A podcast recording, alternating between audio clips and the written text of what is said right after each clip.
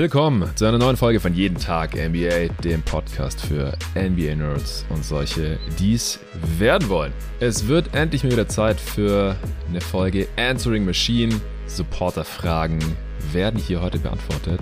Zusammen mit dem Co-Host von Jeden Tag NBA, Luca Cellar. Hey Luca, was geht? Hi Jonathan, ich freue mich drauf, dass wir wieder mal gemeinsam einen Pod aufnehmen können und ich in meine gewohnte Rolle als Gast schlüpfen darf. Und ich freue mich auch schon mega auf die vielen tollen Fragen, die wir heute beantworten dürfen. Ja, du hast die Fragen ausgewählt. Das kam natürlich viel mehr, als wir jetzt hier in dieser Stunde, die wir uns heute hier Zeit für nehmen können, ja. beantworten werden können. Letztendlich, das heißt nicht, dass die niemals beantwortet werden. Seid bitte nicht traurig. Normalerweise haben wir es in letzter Zeit ja so gemacht, dass wir die Fragen dann äh, in der zweiten Runde, manchmal sogar dritten Runde Answering Machine nochmal irgendwie aufgegriffen und eingebunden haben.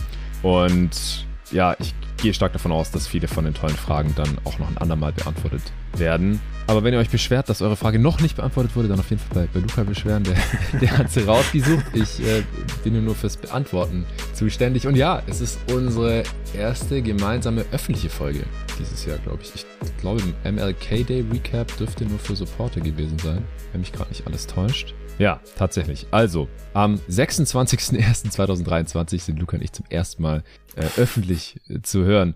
Äh, unglaublich aber war, äh, liegt daran, dass ich ja knapp die ersten zwei Wochen diesen Jahres noch im, im Libanon unterwegs war und dort nicht aufnehmen konnte, äh, sondern nur so behind the scenes gearbeitet habe, organisiert habe, gemanagt habe, so das, das Business am Laufen gehalten. Und äh, du und Torben waren also freundlich, dann in der Zeit ein paar Folgen äh, zu hosten. Vielen Dank dafür nochmal. Jetzt steht aber einiges an. Es ist bald Trade Deadline. Da wird es einige Pots äh, zu geben in den nächsten Wochen. Die Mock Trade Deadline ist schon geplant in gewohnter Besetzung. Die wird es wieder geben. Ich weiß noch nicht, ob nur für Supporter oder öffentlich oder teils, teils. Dann wird es eine Trade Talk Pod geben, Pre-Trade Deadline. Trades werden hier analysiert werden und dann natürlich der große Pod direkt am Abend der NBA Trade Deadline, wie die letzten Jahre auch. Da wirst du dabei sein, da wird der Sven dabei sein, da wird alles analysiert, was eben an Trades bis zur Deadline passiert sein wird. Deswegen, wir werden uns heute hier nicht auf die Trade-Fragen konzentrieren, die haben wir so ein bisschen aussortiert, denn die werden noch im Laufe der nächsten zwei Wochen zur Genüge hier im Zuge dieser Pods äh, beantwortet werden. Ansonsten gab es in letzter Zeit ziemlich viele Deep Dives. David und du, ihr habt auch, als ihr noch den Knicks Deep Dive aufgenommen habt, Anfang der Woche für die Supporter den Hachimura Trade zu den Lakers äh, direkt analysiert. Und äh, morgen werde ich ein Awards Update mit dem Tobi machen. Am Wochenende werde ich endlich mal wieder zum ersten Mal in dieser NBA-Saison 2022-23 mit dem guten Arne Brandt eine Folge am Puls der Liga aufnehmen. Da freue ich mich schon sehr drauf. Also hier ist einiges geboten in nächster Zeit. Power Rankings müssen auch mal wieder durchgerankt werden. Der Jerry wird nach kurzer Urlaubspause wieder am Start sein hier bei jeden Tag NBA. Ich freue mich drauf. Über Paris werde ich auch sprechen. Das ist der andere Grund, wieso ich hier im Pod in letzter Zeit selber nicht so oft zu hören war. Ich war ein paar Tage in Paris er war akkreditiert für Pistons gegen Bulls. Da kam jetzt keine Frage zu und deswegen werde ich da auch in der Folge mit Arne drüber sprechen, denn der hat ganz viele Fragen, wie es so war, seine Chicago Bulls live in Paris zu sehen. Ich war auch bei den Pressekonferenzen mit Adam Silver, äh, vor dem Spiel, nach dem Spiel mit den Coaches und den Spielern. Und das war eine sehr, sehr coole Erfahrung. Da werde ich dann, wie gesagt, in einer anderen Folge noch drüber sprechen. Kommen wir gleich zu den Fragen nach der Werbung. Normalerweise braucht man ja keinen Jahreswechsel, um gesünder zu leben oder neue Routinen zu etablieren. Aber viele von uns nehmen es eben doch zum Anlass für gute Vorsätze und ich nehme mich da selbst auch gar nicht aus. Ich habe aber im März vor bald zwei Jahren schon angefangen, AG1 zu nutzen, um meinen Körper zu unterstützen, jeden Tag mein Bestes zu geben und ich bin sehr gut damit gefahren. AG1 von Athletic Greens enthält Vitamine, Mineralstoffe, Botanicals, Bakterienkulturen und weitere Inhaltsstoffe, insgesamt 75. Alles aus echtem Obst und Gemüse, nichts daran ist synthetisch. Warum nicht einfach direkt die echten Lebensmittel essen, fragst du dich jetzt vielleicht. Also ich weiß nicht, wie es dir geht, aber ich schaffe das in der nötigen Breite nicht jeden Tag, damit ich mich gut fühle. Da kommt das unkomplizierte 60 Sekunden Ritual am Morgen wie gerufen. Noch vor dem ersten Kaffee gönne ich mir den AG1 Shake. Einfach einen Löffel in Wasser auflösen und ab geht's. Wusstest du, dass es im Schnitt 66 Tage dauert, bis du die Routine drin hast? Also warte nicht länger und fang lieber jetzt damit an, morgens zum Beispiel direkt AG1 und dann direkt ein 45-minütiges Workout oder eine kurze Meditation oder eine Runde Morning Journal, um die Gedanken für den Tag zu schärfen. Probier es jetzt aus und du bekommst über den Link fünf praktische Travel Packs für unterwegs. Ich habe meine jetzt gerade aufgebraucht. Und ein Jahresvorrat Vitamin D3 mit K2 kostenlos zu deiner Erstbestellung im Abo dazu. Außerdem sind alle Inhaltsstoffe hochqualitativ und mit hoher Bioverfügbarkeit. Das ist ganz wichtig, weil das stellt sicher, dass die Inhaltsstoffe auch gut vom Körper aufgenommen werden können. Weil Athletic Greens komplett hinter ihrem Produkt stehen, bekommst du folgendes Angebot. AG1 direkt nach Hause geliefert, komplett unverbindlich und ohne Vertragslaufzeit. Abbestellen oder passieren ist natürlich dann jederzeit möglich. Und vor allem mit der jetzt 90 Tage Geld zurück Garantie. Ganz risikofrei, also drei Monate lang testen. Du bekommst dein Geld zurück. No questions asked wenn es nichts für dich ist, dann bist du einfach wieder raus und jetzt halt 90 Tage statt wie vorher 60 Tage. Es gibt jetzt wieder die Aktion exklusiv für meine jeden Tag NBA-Hörerinnen und Hörer auf athleticgreens.com slash jeden Tag NBA erhältst du bei Abschluss einer monatlichen Mitgliedschaft einen kostenlosen Jahresvorrat Vitamin D2 und K3. Das unterstützt das Immunsystem, Knochen, Zähne, Muskeln und das generelle Wohlbefinden. Das sind tolle Ergänzungen zu AG1, gerade jetzt auch noch im Winter. Und fünf gratis Tagesrationen AG1 in der Form der praktischen Travel Packs für unterwegs.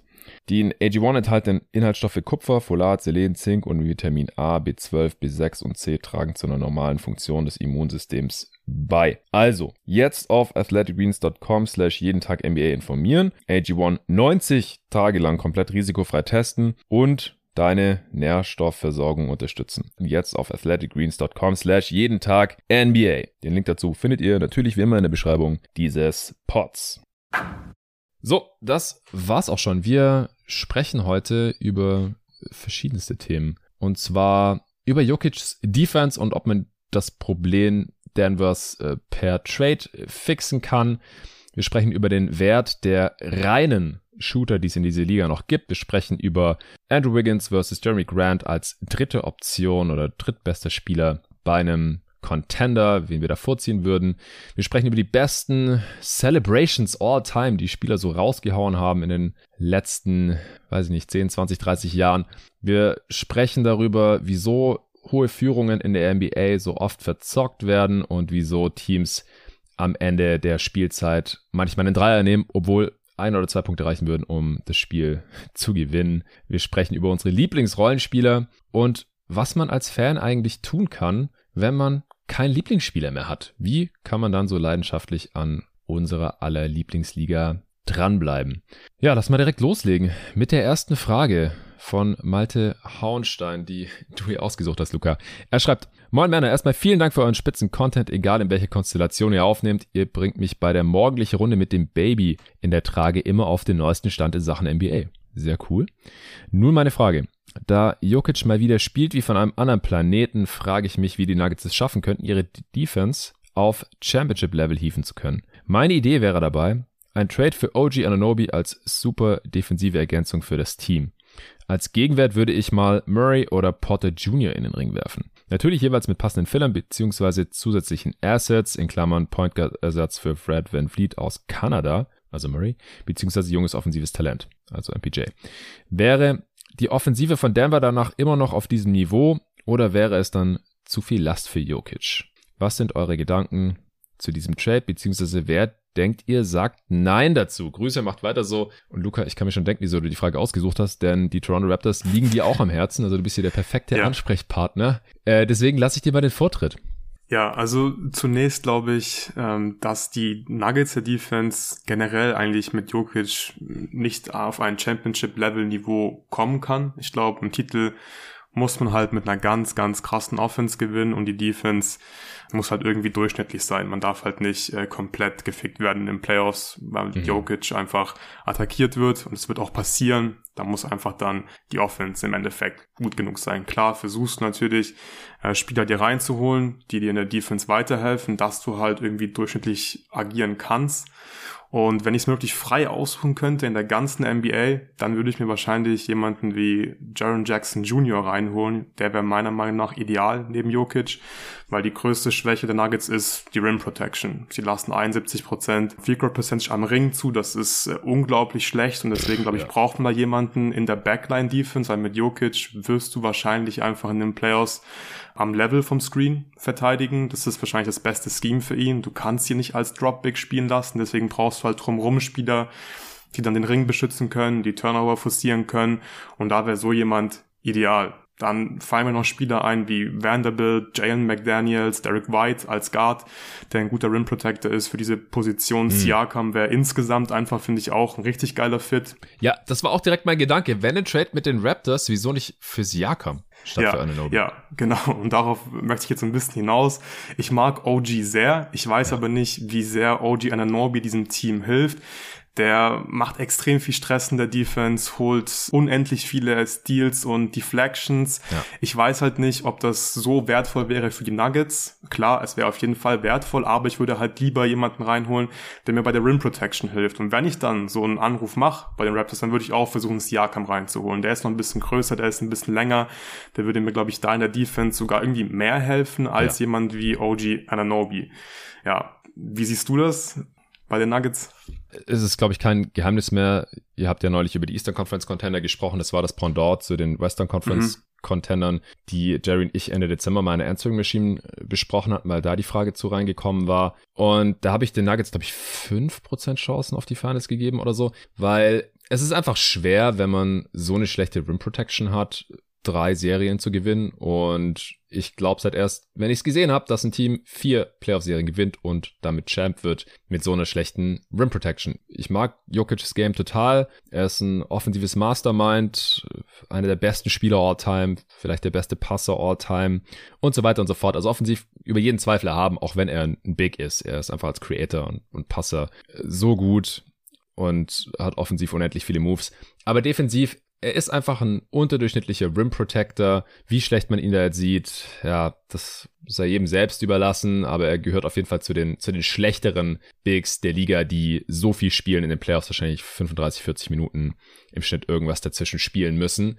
Und das heißt, man, man braucht halt einen Spieler neben ihm, der sehr starke Help-Defense spielen kann. Ich habe es eine Zeit lang so drastisch ausgedrückt und gesagt, eigentlich muss es auf dem Level von Bubble AD oder ja, vielleicht dem Regular Season AD, den wir vor seiner Verletzung gesehen hatten, sein oder so Janis Level, einfach so richtig krasse Roamer, die aber halt auch flink genug sind, vor Flügelspielern oder Perimeter-Spielern zu bleiben, denn die wird Jokic ja auch nicht verteidigen können. Man kann ja auch nicht sagen, wie früher bei Dirk, ja, stellt man halt einen Tyson Chandler neben ihn und einen Sean Marion und einen Jason Kidd und dann klappt das schon defensiv. Geht heute nicht mehr, weil es viel zu wenig Spieletypen gibt, die äh, ein Dirk Nowitzki damals noch verteidigen konnte äh, mit seiner eingeschränkten Mobilität auf die man jetzt einen Jokic stellen könnte, wenn man halt einen defensiven, klassischen Anchor-Big neben ihn stellt. Das geht halt nicht. Deswegen braucht man halt so einen mobilen Roamer-Typ und die meisten, die da so gut sind, dass sie Jokic schlecht kaschieren könnten, die sind halt äh, blöderweise auch noch in anderen Aspekten des Basketballspiels so gut, dass die viel zu teuer sind und man sie die sich einfach reinholen kann. Die sind auch nicht per Trade zur Verfügung, jetzt im Fall von Janis und AD natürlich.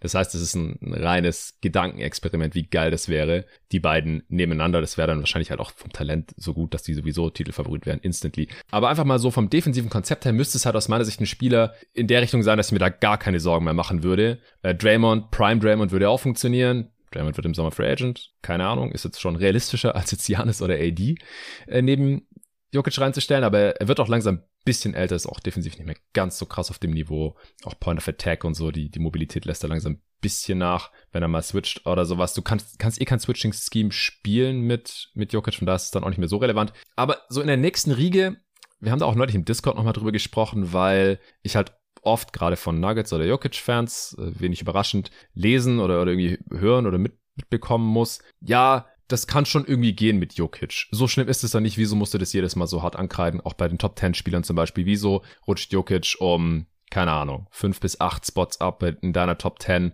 Wegen dieser einen Schwäche. Andere Spieler werden nicht so krass abgestraft. Ja, aber ich halte es halt für eine relativ unüberwindbare Schwäche im Vergleich mit den Schwächen der anderen Stars. Und deswegen ja, sinken halt die, die Championship-Odds mit Jokic. Leider, leider, leider. Ich, ich wünschte, es wäre anders.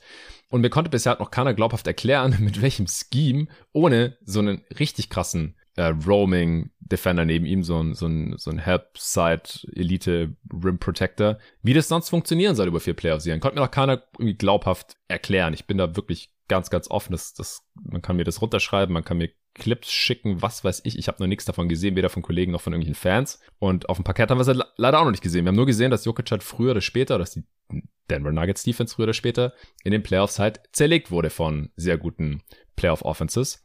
Und da gab es dann halt wieder so eine kleine Diskussion. Ich habe diesen Punkt nochmal dargelegt und da wurde dann auch Jaren Jackson Jr. zum Beispiel genannt. Das ist auch ein Spieler, den würde ich mittlerweile auch in die Kategorie anstecken. Mit dem würde es wahrscheinlich irgendwie reichen, weil die Grizzlies Defense ist, glaube ich, gerade die beste der Liga und das funktioniert halt auch mit Triple J auf der 4 neben einem klassischen Big, der, der defensiv kein unähnliches Profil hat, Steven Adams, zu Nikola Jokic. Ich finde, ist auch nicht der geilste Rim Protector, auch weil er nicht so super athletisch ist und mit Triple J, der dann da äh, auf, auf der Weak Side für Probleme sorgt für die Gegner beim Abschluss in der Zone. Das würde neben Jokic sicherlich auch gut funktionieren. Und dann kommt halt auch schon, wie gesagt, nach AD, Janis, Green, Triple J, dann halt so dieses Siakam-Level, wie ich finde. Weil den kannst du halt auch neben einem traditionellen defensiven Big hinstellen und der macht deine Defense da auf jeden Fall besser. Und ich kann mir halt vorstellen, dass das reichen könnte gerade wo der Osten, äh, der Osten, der Osten nicht in demselben Maß, das habt ihr ja besprochen, äh, wo die Celtics der massive Favorit sind, gerade wo der Westen halt so weit offen scheint, kann ich mir halt vorstellen, dass das schon reichen könnte, weil man offensiv brutal wäre. Also ich finde auch Siakam passt offensiv extrem gut zu Jokic. Aber defensiv wäre man damit dann halt wahrscheinlich in der Regular Season schon konstant überdurchschnittlich und vielleicht wäre die Defense dann gut genug. Selbst im historisch nötigen Vergleich. Ja, da, da kann man sich ja angucken. So, wie gut waren die Teams eigentlich, die in den letzten 20, 30 Jahren immer die Championship geholt haben? Und die hatten halt immer mindestens eine Top 10 Regular Season Defense. Und dann in den Playoffs waren sie halt auch immer eins der besten Defensivteams. Und das sehe ich halt im aktuellen Zustand bei den Nuggets nicht. Mit Siakam kann ich sehen. OG, das ist einfach auch so ein bisschen Spielertyp slash positionsbedingt, dass er nicht den defensiven Impact haben kann. Ist vielleicht ja. der beste ISO-Defender der Liga. Er verteidigt hat meistens einen Perimeter und ist jetzt nicht so ein krasser Rim Protector oder sowas. Ähm, selbst relativ zu seiner Position. Ähm, Perimeter Defender haben einfach nicht diesen Impact, weil, ja, die halt oft gar nicht Teil der Action sind. Ja, dann, dann kommt halt die Offense, wenn die Nuggets verteidigen und es wird ein Pick and Roll mit Jokic gelaufen, also mit Jokic's Gegenspieler. Am besten forciert man davor noch einen Switch, wo man irgendwie Michael Porter Jr. oder sowas mit rein verbindet. Und OG steht irgendwo daneben. Jetzt mal, wenn man hier diesen, diesen Trade in unserem Kopf durchführen für Jamal Murray irgendwie oder sowas. Und OG steht halt irgendwie fünf Meter daneben und kann nicht wirklich eingreifen. Und bei Siakam oder Spielern, die halt mehr zum Korb rotieren, die da ähm, Helpside Responsibilities haben, die die Backline Defense bilden können. Wenn Jokic dann on the level verteidigt im Pick and Roll, dann, dann kann der da unten rotieren und dann dafür sorgen, dass die Driving Lanes nicht mehr ganz so offen sind und der Würfe noch besser contested werden und so weiter und so fort. Und das hat halt dann wirklich einen großen Einfluss auf die Playoff Defense. Deswegen, ja, das, das war jetzt sehr ausführlich nochmal, aber ich, mir ist es immer wieder ein Bedürfnis, es einfach zu betonen, weil, ja, ich da immer wieder diskutieren muss. Es wird immer wieder in Frage gestellt, wieso ich das so sehe. Aber so würde ich es halt nochmal zusammenfassen, wieso man halt einen Siakam-Level-Spieler da sehr gut gebrauchen könnte. Und ein Trade für OG, der würde die Probleme nicht lösen. Und ja, ich bin mir jetzt nicht mal sicher, dass, ob, ob das nicht fast ein Nullsummenspiel wäre, wie viel besser die Defense wird, wenn die Offense halt schlechter wird. Weil offensiv, gerade bei Murray für OG, das wäre halt schon ein massives Downgrade in den Playoffs, glaube ich. Und selbst MPJ ist offensiv, wenn fit, halt ein wertvollerer Spieler als OG, oder? Ja, ja, glaube ich auch. Ich finde, du hast was ganz, ganz Wichtiges gesagt. Niemand konnte dir auf deine Frage eine konkrete Antwort geben, was für ein Scheme die Nuggets denn laufen müssten, damit das defensiv wirklich auf einem hohen Niveau funktionieren kann. Mhm. Und ich stimme dir bei im Prinzip allen Sachen zu, die du gerade eben gesagt hast. Ähm, OG, der wäre einfach nicht so wertvoll in diesem Team, weil dieses Scheme einfach ihn nicht maximieren würde.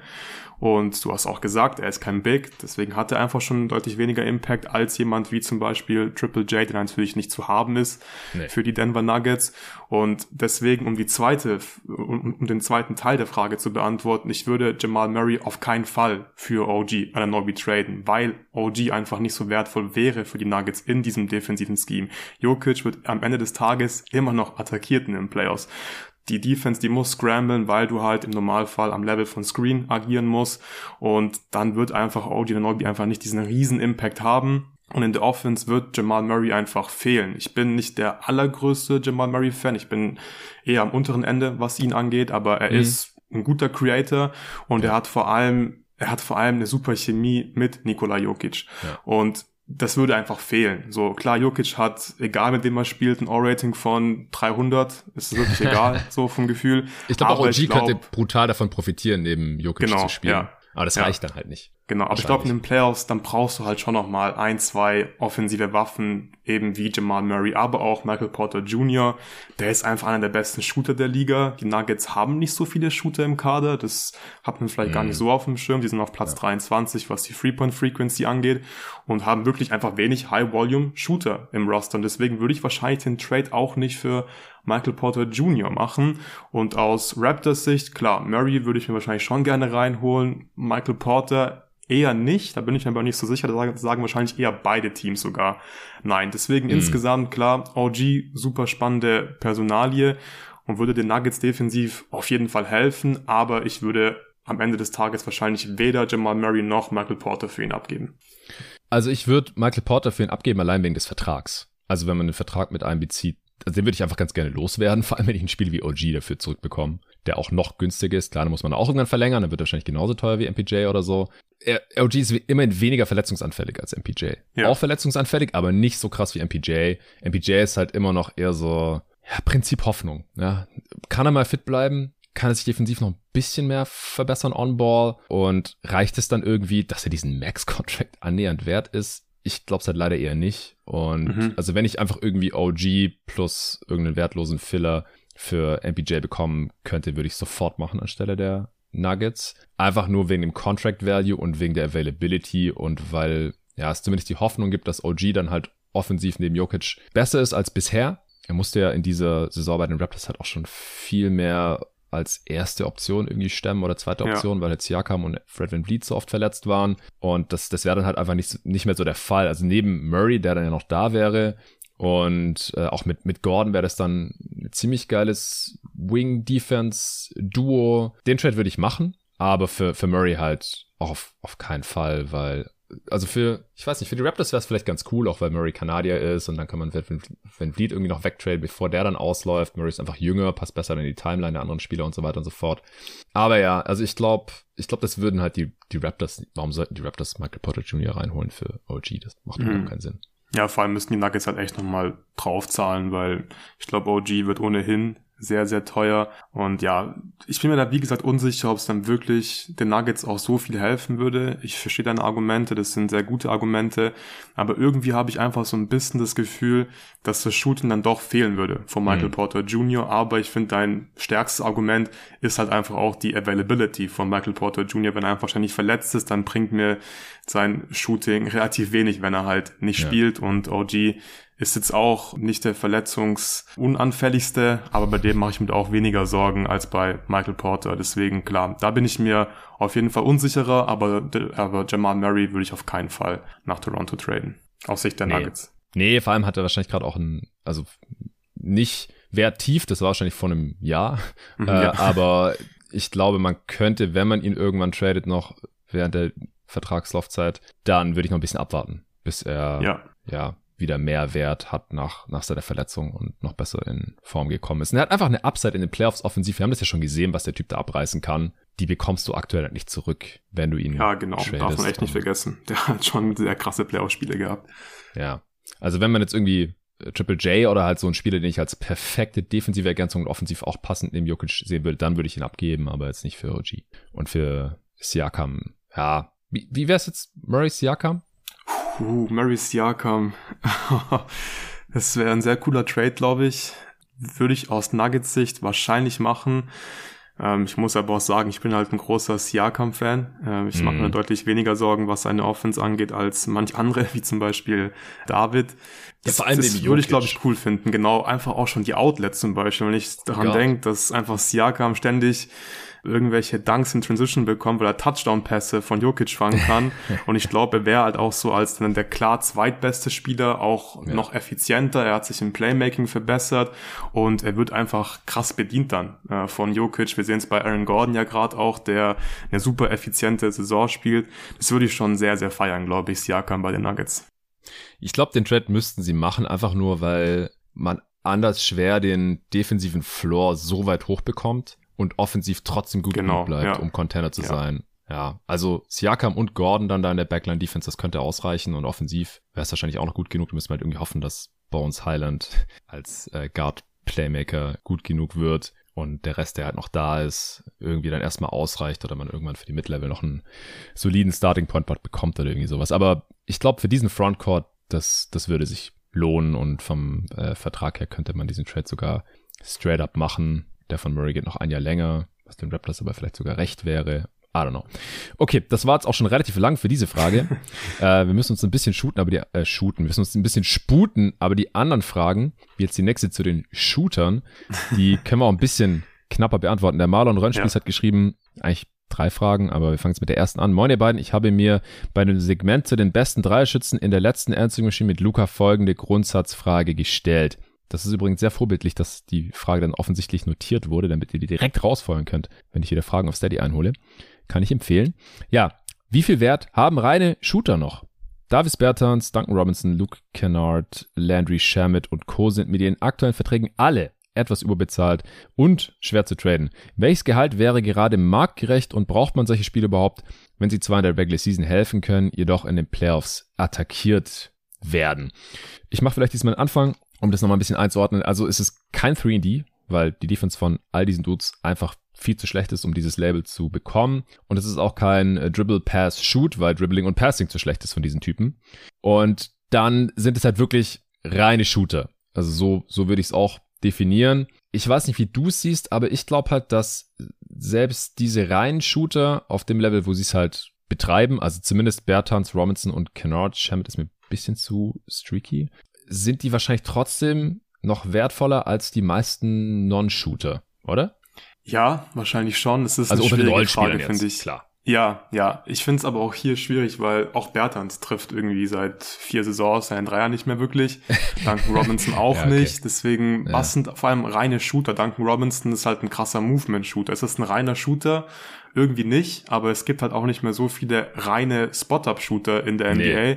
Deswegen ist es super schwierig und der Wert hängt im Prinzip davon ab, wie gut die Defense ist. Und das ist vielleicht ein bisschen gecheatet jetzt, was die Antwort angeht, aber ich finde, man kann das jetzt gar nicht so richtig sagen, was jetzt der Wert von einem reinen Shooter ist, weil es kommt einfach drauf an, was der Spieler halt sonst noch kann. Vor allem, wie gut er halt in der Defense ist. Und ich finde, man sieht einfach, dass die Top-Shooter, wie zum Beispiel Kevin Hurter, der wahrscheinlich irgendwie auch zu den reinen Shootern dann irgendwie gehört, einfach unglaublich wichtig sein kann für ein Team. Mhm. Und so jemand wie Kevin Hurter, der kann von mir aus sehr gerne 17 Millionen verdienen, vielleicht sogar 20 Millionen, wenn er wirklich so maximiert wird, wie bei den Kings, wenn die das Handoff-Game nicht hätten von Sabonis und Hurter, da würde extrem viel fehlen. Und für die Kings ist er extrem viel wert. Duncan Robinson hingegen, klar, der trifft die Würfe auch nicht mehr so, aber der war bei den Heat einfach vielleicht nicht ganz so viel wert, weil die Heat, die haben andere Ambitionen als die Kings, die wollen eigentlich einen Titel gewinnen, die wollen in die Finals kommen und der ist ein guter Shooter, aber in den Conference Finals spätestens wird er einfach krass attackiert. Das ist den Kings wahrscheinlich so ein bisschen egal. Hey, wenn ja. die in die Playoffs kommen, wenn die eine Runde spielen, vielleicht sogar einfach direkt rausfliegen, scheißegal, ist trotzdem ein Erfolg gewesen. Ja. Und dann sind 17 Millionen für Kevin Herter einfach okay. Deswegen ja. kommt es einfach, finde ich, immer auf den Kontext drauf an.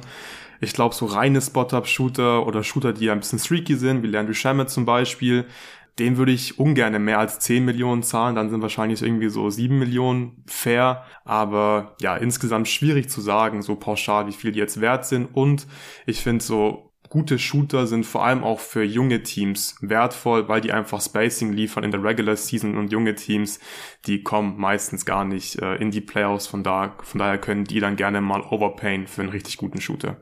Ja, genau. Also das hatte ich mir auch aufgeschrieben. Ganz wichtiger Punkt, den du ansprichst. Es kommt halt aufs Team an und was deren Ceiling insgesamt ist. Ja. Äh, wenn der Shooter das sowieso nicht großartig einschränken kann, weil das Team ohnehin nicht die Qualität hat, irgendwie in die Conference Finals zu kommen, mehrere Playoff-Runden zu gewinnen, geschweige den Contender zu sein, dann haben die Shooter auch mehr Wert, weil die in der Regular Season einfach nicht so attackiert werden. Dann ist es nicht so schlimm, dass sie in der Defense sacken. Also ein Bertans, auch ein Duncan Robinson, auch ein Luke Kennard und ein Landry Shamet, die haben halt bei Teams, die ja so Play-in-Ambitionen haben, erste Playoff-Runde haben, haben die einen viel höheren Wert. Und dann können die auch mehr verdienen als bei Contendern. Blöderweise spielen die alle bei Contendern oder Teams, die es gern sein würden.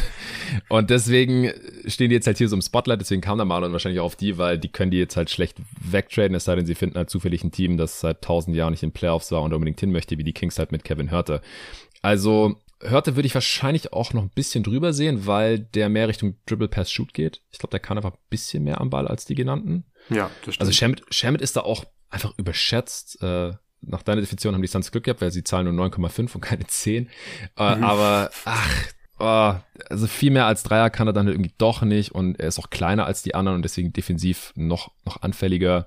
Und ja, ich glaube, mehr als die Mini-Mid-Level oder sowas würde ich, würde ich da echt nicht ausgeben wollen. Ja. Duncan Robinson ist einfach relativ groß, so geht's in Richtung Kyle Korver ein bisschen. Das Problem ist halt nur, dass die Heat halt hauptsächlich switchen wollen in der Defense und da er dann halt die Sollbruchstelle. Und das ist ja so ein bisschen das Problem bei all diesen Typen, dass halt immer, ja, entweder gibt's kein Scheme so wirklich, wo die, wo die gut genug drin sind, wie Bertans zum Beispiel. Das es gibt einfach keine defensive Position für ihn, wo er überleben kann in den Playoffs. Das, das war aber auch schon vor seinem Riesenvertrag klar, haben wir bei den Spurs ja schon gesehen. Und wenn er dann in Regular Season halt auch nicht mehr 40% plus lötet, sondern nur noch im mittleren 30er Prozentbereich, sogar im niedrigen, dann, dann ist er die Kohle halt auch nicht mehr, mehr ansatzweise für so ein Regular Season Team wert. Ähm, ja, also ich, ich glaube halt, dass, dass die, dass auch Kennard einfach bei den, bei den Clippers äh, irgendwann in den Playoffs nicht mehr wirklich spielbar ist, weil da wird dann halt das schlechteste Glied in der Kette, wie Stray auch mal genannt hat, attackiert und dann sitzen die halt alle früher oder später auf der Bank. Dafür sind sie dann überbezahlt. Deswegen wären wahrscheinlich alle Teams froh drüber, wenn die eher nur Mid-Level Exception Höhe, volle Mid-Level Exception Höhe, so 10 Millionen ungefähr verdienen würden. Bei einem, wie gesagt, Regular Season Team mit niedrigeren Ambitionen, da kann ich mir auch vorstellen, dass sie ein bisschen mehr wert sein können, solange sie halt die drei in der Regular Season hochprozentig genug treffen, über 40 Prozent bei hohem Volumen entsprechend verteidigt werden und halt auch dafür Spacing sorgen, dann haben die halt ihren, ihren offensiven Value durchaus. Aber bei Contendern, ja, bekommen die genannten alle keine Spielzeit mehr, weil ja. ja, dazu, dazu sind sie einfach zu eindimensional und defensiv zu viel zu schlecht, um das offensiv irgendwie annähernd auszugleichen. Ja, kann ich nur zustimmen. Schön. Nächste Frage. Wen habt ihr lieber als dritte Option eines Contenders? Jeremy Grant oder Andrew Wiggins? Finde ich eine sehr, sehr spannende Frage. Ja, ist eine sehr spannende Frage. Es war eine sehr schwere Frage und ich habe leider eine ja. sehr langweilige Antwort. Ich glaube, es kommt einfach auf den Teamkontext drauf an. Ich glaube, Jeremy ja. Grant ist vielleicht ein bisschen besser, was die Self-Creation angeht. Wiggins ist, finde ich, wirklich so einfach der perfekte elitäre Rollenspieler und wir haben es bei ihm schon gesehen. Er kann halt einfach als dieser krasse Rollenspieler einen riesen Impact haben in den Playoffs und dem Team wirklich helfen, eine Championship zu gewinnen.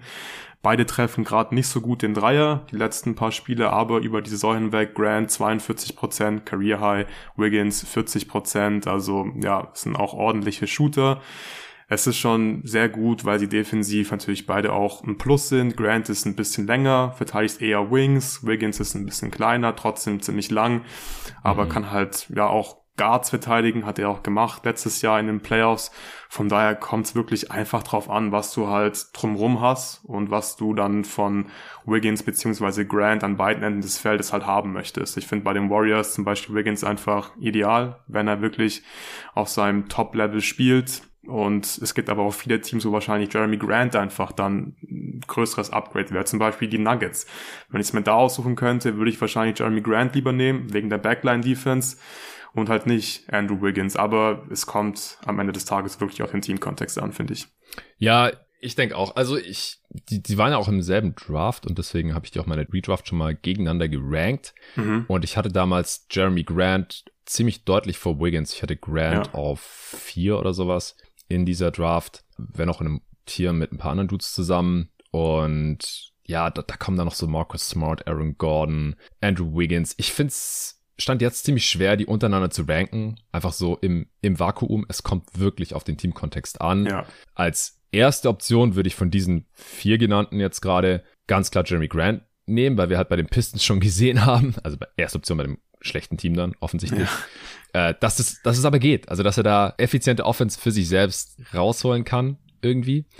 Also einigermaßen effiziente Offense und auch ein bisschen was für andere kreieren kann, ganz unverhofft mit so vier Assists im Schnitt oder sowas. Und das kann halt auf dem Level, das kann weder Aaron Gordon, das haben wir in Orlando schon gesehen, noch ein Andrew Wiggins. Die sind halt wirklich viel besser aufgehoben als Finisher und äh, ja, Defense First Spieler und mit mindestens zwei anderen Spielern neben sich, die offensiv deutlich mehr machen und auch deutlich besser sind in der Creation für sich und andere. Äh, trotzdem finde ich es halt bemerkenswert, dass Jeremy Grant in dieser Rollen, offensiven Rollenspielerrolle bisher in seiner Karriere schon viel öfter sehr effizient war als jetzt Andrew Wiggins. Mhm. Also Jeremy Grant ist eigentlich in, in beiden Rollen effizienter ja. bisher in seiner Karriere als erste Option bei einem schlechten Team, haben wir Wiggins ja auch zu Genüge gesehen bei den Wolves, auch mit Towns war ja immer die erste Option, weil er einfach mehr Würfe genommen hat als der. Und jetzt als ja dritte Option oder sowas halt auch. Also ich meine, der legt gerade wieder ein 120er Offensivrating für die Blazers auf und bei den Nuggets hat er halt jahrelang und auch bei den Thunder neben Starspielern war der auch immer sehr effizient unterwegs und Andrew Wiggins ist dieses Jahr hat er seine effizienteste Saison mit 113 Offensivrating, das ist gerade mal Ligaschnitt. Und auch letztes Jahr, als er All-Star-Starter war, 109er Offensivrating, das war klar unterdurchschnittlich. Und über die Jahre, wo er viel mehr gemacht hat in der Offense bei den Wolves, da wollen wir gar nicht drüber sprechen, das war eine Katastrophe. Also offensiv gefällt mir Grant immer noch besser und das ist auch nicht so knapp und auch als dritte Option.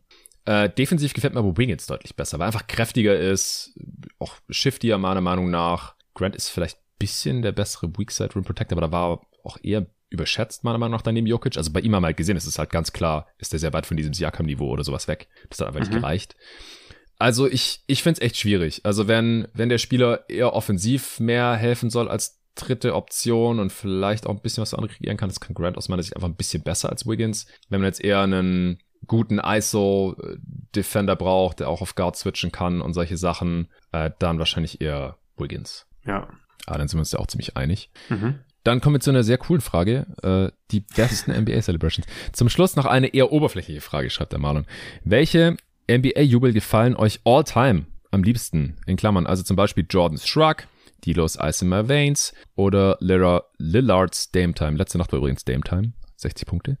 Äh, ich freue mich schon auf die kommenden Pots gerade den zur Mock Trade Deadline. Am Anfang dachte ich noch, Pots ohne Jonathan werden komisch, aber Luca, Torben, David, Tobi, Sven und Co. leisten auch ohne dich großartige Arbeit. Beste Grüße, Marlon. Ja, das freut mich echt, echt sehr äh, zu lesen. Vielen Dank, Marlon, für dieses Feedback. Ja, ich danke. dachte am Anfang auch, dass es komisch wird, Pots von jeden Tag RWL zu hören, wo ich selber nicht drin vorkomme. Mittlerweile habe ich mich schon fast ein bisschen dran gewöhnt und finde es einfach eine sehr, sehr coole äh, Erfahrung. Und äh, du machst auch echt einen super Job. Torben hat einen super Job gemacht. Ich glaube, Sven war noch nicht, ohne mich im Pod zu hören. Äh, aber dafür Jerry natürlich, den der Marlon jetzt hier nicht aufgezählt hat. Mhm. Aber ja, wirklich cool. Auch dass David in letzter Zeit ständig für Deep Dives am Start war, Tobi und so. Äh, an dieser Stelle nochmal Danke an alle Beteiligten. Zur Frage zurück. Wie bist du rangegangen? Luca, und wen würdest du hier raushauen? Also ich äh, habe keine Spieler in meiner Liste mit aufgenommen, die ich nie live spielen gesehen habe. Also ah. ich klar, ich kenne den Jordan Struck zum Beispiel, aber irgendwie würde es komisch anfühlen, wenn das jetzt für mich der All-Time äh, geilste Jubel irgendwie wäre ich will schon irgendeinen Jubel haben, den ich halt selbst live äh, miterlebt habe und ich zum ersten Mal gedacht dachte, boah, geiler Jubel einfach. Und es ist zum Beispiel der neue Curry-Jubel, Put Them to Sleep, finde ich sehr, sehr geil. Ähm, ja. Gefällt mir sehr gut. Als Celebration fand ich in den Playoffs einfach der Hammer, passt gut zu Curry, so ein bisschen cocky mhm. einfach, aber er liefert einfach ab. Der Jubel von LeBron, der Silencer heißt er, glaube ich, ist einfach auch iconic inzwischen, glaube ich, muss ja. man auch nennen, feiere ich sehr. Und dann finde ich die Jubel von Joel Embiid einfach immer witzig. Also es sind jetzt vielleicht nicht die geilsten Jubel all time, aber er hat Flugzeug rausgehauen. Ich find's witzig, mm. wenn er mit seinen Fingern nach dem End One so rumwedelt und dieser komische Wrestling-Jubel, wo er auf dem Boden liegt und anscheinend irgendwie ein Wrestling-Jubel macht von Triple H und Shawn Michaels, glaube ich. Sieht halt nicht aus nach einem Wrestling-Jubel, sondern einfach sehr komisch, aber es ist einfach immer super witzig, wenn Joel Embiid jubelt. Gefällt mir auch immer gut. Ja, also ich habe eine ne sehr lange Liste. Ich hatte auch Curry, Putting Him to Sleep und äh, den, den LeBron Silencer. Wobei ich, ich hoffe, dass er den nicht mehr so oft auspackt. Ich fand ihn eigentlich nur beim ersten Mal so richtig geil. Das war nach einem Game Winner gegen die Warriors noch im Jersey der Miami ja. Heat. Da hat er einen geilen Dreier über Andre Guerrero getroffen ja. und dann hat er den ausgepackt. Äh, weil, also ich finde, es ist immer wichtig, dass es nicht zu einstudiert aussieht oder ja, einfach irgendwie natürlich äh, rüberkommt, so in the moment, sonst kann sowas auch cringe sein, aber ich, ich feiere mhm. grundsätzlich eigentlich alle Celebrations oder so gut wie alle. Je mehr Celebrations, desto besser. Auch gerade beim Jordan Shrug zum Beispiel, das war, glaube ich, einmalig, nachdem er diese 6-3 in der ersten Halbzeit gegen die Blazers getroffen hat. Ich kann mich ansonsten an keinen Jordan Shrug erinnern. Und das war auch gut, dass er den jetzt danach nicht irgendwie ständig ausgepackt hat, auch wenn er so ikonisch wurde. Ja. Also ich habe mir erstmal so ein paar Gedanken gemacht von welchen, die mir im Gedächtnis geblieben sind, so über die Jahrzehnte. Ich fand die Knuckleheads von Curridge und Darius Miles immer sehr, sehr geil damals. Die mhm. haben sich immer so äh, gegen, gegen Kopf gehauen nach einer geilen Aktion. Dann Stromer Swift. Warst du das oder war Linus, dass der Stromer Swift nicht so wirklich auf dem Schirm hatte? diesen geilen Wahrscheinlich Dank. Linus, also ich kenne ihn, aber ich habe ihn jetzt nicht wirklich spielen sehen, aber der Ja, okay, dann mir war's, dann war's Linus, der, der, glaube ich, noch nie von ihm gehört hatte oder zumindest auch diesen Dank über Tyrus Thomas nicht kannte. Der hat immer so ein geiles Zeichen gemacht, der hat immer so die Hände oder so die Unterarme so übereinander verschränkt wie so ein, wie so ein X und dann so sowas mit seinen Mhm. Fingern gemacht. Sieht aus wie Gang-Sign oder sowas, aber ich finde es einfach so geil. Also ich habe Stromae Swift Stunts einfach so hart gefeiert. Ich bin vorher noch wieder seine Top 20 Career Highlights reingezogen, als ich dran gedacht habe. Äh, wie er halt so brutal über drei Leute drüber stopft und dann einfach so relativ stoisch äh, die Unterarme so übereinander verschränkt. Jedes Mal. Also auch, dass er dann da jedes Mal überhaupt dran denkt. So, oh krass, ich habe gerade über zwei Dudes gestopft. Erstmal, erstmal meine Celebration auspacken hier. Richtig geil. Dann äh, natürlich Klassiker, der, der Fingerwag von Motombo, den ja auch Mhm. einige Spieler gerne mal nachahmen. Allgemein nach, nach Blocks Celebrations finde ich auch unterbewertet auf jeden Fall. Äh, Sean Kemp mit dem Fingerzeig äh, auf den Dude, nachdem er ihm gerade in die Fresse gestopft hat. Oh, Könnte man heute nicht mehr machen, gibt natürlich äh, sofort einen Tee. Also ich, ich finde auch nach Dunks sollte da ein bisschen mehr erlaubt sein. Also ich finde für Staring, also Gegner einfach nur angucken, also wenn man die jetzt irgendwie total fertig macht oder auslacht oder auch Fingerzeig oder so, kann ich verstehen. Also wenn es halt wirklich so den Gegner fast schon ins Lächerliche zieht, dafür, dass er versucht hat, den Spieler einfach zu verteidigen, ähm, muss man jetzt nicht übertreiben als Spieler auf dem Feld, aber den, den Gegner anzugucken, einfach nur anzugucken, das sollte schon erlaubt sein, finde ich. Dann Kamel Anthony mit den, mit den Fingern gegen den Kopf nach den Dreiern finde ich nice. Mhm. Pfeil und Bogen haben wir neulich mal beim Live-Kommentar drüber gesprochen, weil irgendjemand äh, die Celebration von Wes Matthews macht das ja auch manchmal. Ja, Jamal Murray macht's auch, habe ich mir auch aufgeschrieben. ja. Sehr cool. Ja, ja, Ja. finde ich cool. Shaq hatte auch sehr, sehr geile Celebrations. Der hat auch mal so, wie so ein, ich weiß nicht, was, wo das herkommt, so wie so ein Samurai-Move oder so, also so auf die Knie gegangen und hat dann so die Arme vom Körper weggestreckt und so. Allgemein hat er oft so das Momentum mitgenommen und ist danach seinen Dunks noch so an der Baseline entlang getaumelt, so ganz demonstrativ und so. Also Shaq, Shaq auch ganz vorne mit dabei. Äh, Dame Time, natürlich, hat der Marlon ja schon geschrieben gehabt. Finde Mhm. ich auch cool. Auch jetzt natürlich sehr, sehr geile Antwort nach dem Patrick Beverly, das ja so ein bisschen ins Lächerliche gezogen hatte, ähm, vor ein paar Tagen beim Spiel gegen die Lakers. Haben die Lakers ja dieses krasse Comeback gehabt und dann hat äh, Beverly eben die Dame Time Celebration genommen, aber einfach suggeriert, dass die Uhr kaputt ist oder so. War auch witzig, fühle ich auch, aber dass dann Dame halt zurückkommt und 60 rausknallt. Sehr nice. Oder auch Dames äh, Goodbye Wave gegen die Thunder nach dem Walk-Off Buzzer Beating Dreier aus zwölf Metern oder sowas über Paul George. Das ist natürlich ein All-Time Celebration. Ich mag auch Ice Trey. Also man kann über Trey sagen, was man will, aber Mhm. gerade im Madison Square Garden, wie er da mit der Crowd auch Hat schon was, interagiert ja. hat, mit dem, auch mit dem Diener, den er gemacht hat, die Verbeugung ja, nach, nach dem äh, Dagger im, im äh, letzten Spiel gegen die Knicks, als sie die rausgeschmissen haben, da vor zwei Jahren. Ach, das, das, das war schon groß. Ich finde aber auch die Stoiker ganz geil, die einfach so krasse Sachen machen und dann keine Miene verziehen, so ganz demonstrativ. Derrick Rose Mhm. gibt's da einen ganz, ganz berühmten äh, Game, trifft Game und er wird von seinem Teammate so hochgehoben und so und er verzieht so keine Miene. Was echt nicht so einfach ist, glaube ich. Und auch Dion Waiters hat diesen äh, geilen Buzzerbeater dafür Heat getroffen, dann mit seinen verschränkten Armen im Mittelkreis, auch ein Klassiker. Ja. Ich muss sagen, Tänze finde ich nicht so geil. Das sieht einfach zu oft ein bisschen komisch aus für meinen Geschmack. Außer Lance Stevenson mit der Luftgitarre. Hammer, ja. Äh, dann, ich mag das Umdrehen, bevor der Wurf überhaupt drin ist. Oder sich so zurückrennen. Macht Steph auch oft. Aber äh, Gilbert Arenas hat es vor allem mal gemacht. Das war ziemlich nice damals. Ich finde, ein paar Celebrations werden mittlerweile zu oft ausgepackt. Das Too Small, Rocking Mhm. the Baby, fast ein bisschen overused mittlerweile. Harden Cookin fand ich ganz geil, als er so krass abging damals bei den Rockets. Und dann so, so, so Standard-Stuff wie Flexen oder auf die Brust hauen oder sowas. Das kann auch mal ganz geil kommen, finde ich. Ja, also wie gesagt, ich, ich mag fast alles. Und das waren so ein paar Beispiele, die mir vor den Kopf gekommen sind. Ja, sehr schöne Liste von dir. Ja, ich muss auch zugeben, ich habe nach der Hälfte oder sowas, äh, habe ich mir auf YouTube so ein Video reingezogen, die besten Ich habe Celebrations heute auch ein paar oder so. Celebrations nochmal angeguckt. ja. Wobei ich da dann nicht stumpf alles runtergeschrieben habe, weil manche Sachen feiere ich halt, wie gesagt, aber nicht so. Oder fand Ja. ich dann nicht wert, hier genannt zu werden. Aber die, die ich jetzt rausgeschrieben habe, auf jeden Fall. Und ich habe bestimmt auch noch ein, zwei vergessen, weil ich wollte dann auch nicht den ganzen Tag damit verbringen.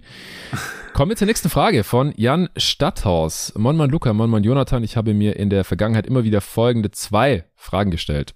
Wie kann man eigentlich so regelmäßig gefühlt häufig die Warriors, aber auch so gut wie die andere Franchise, 20 plus Punkte Führung abgeben. Nehmen sie in der Folge weniger gut ausgespielte Abschlüsse, nutzt der Gegner die Timeouts clever, um den Rhythmus zu stören, drehen die Gegner auf oder es ist einfach der Faktor Mannigfaltigkeit, die unseren so geliebten Sport aus und so interessant macht. ja, berechtigte Frage. Woran liegt's, Luca, dass NBA-Teams so oft 20 plus Punkte Führungen wieder abgeben? Ich bin mir ziemlich sicher, dass es einfach an den Dreiern liegt. Es werden extrem viele Dreier genommen. Die Varianz ist sehr hoch bei Dreiern. Und deswegen wirst du in der Offense halt schnell mal kalt und triffst oder machst einfach ein wenig Punkte über drei, vier, fünf Minuten mal, wenn die Würfe nicht fallen.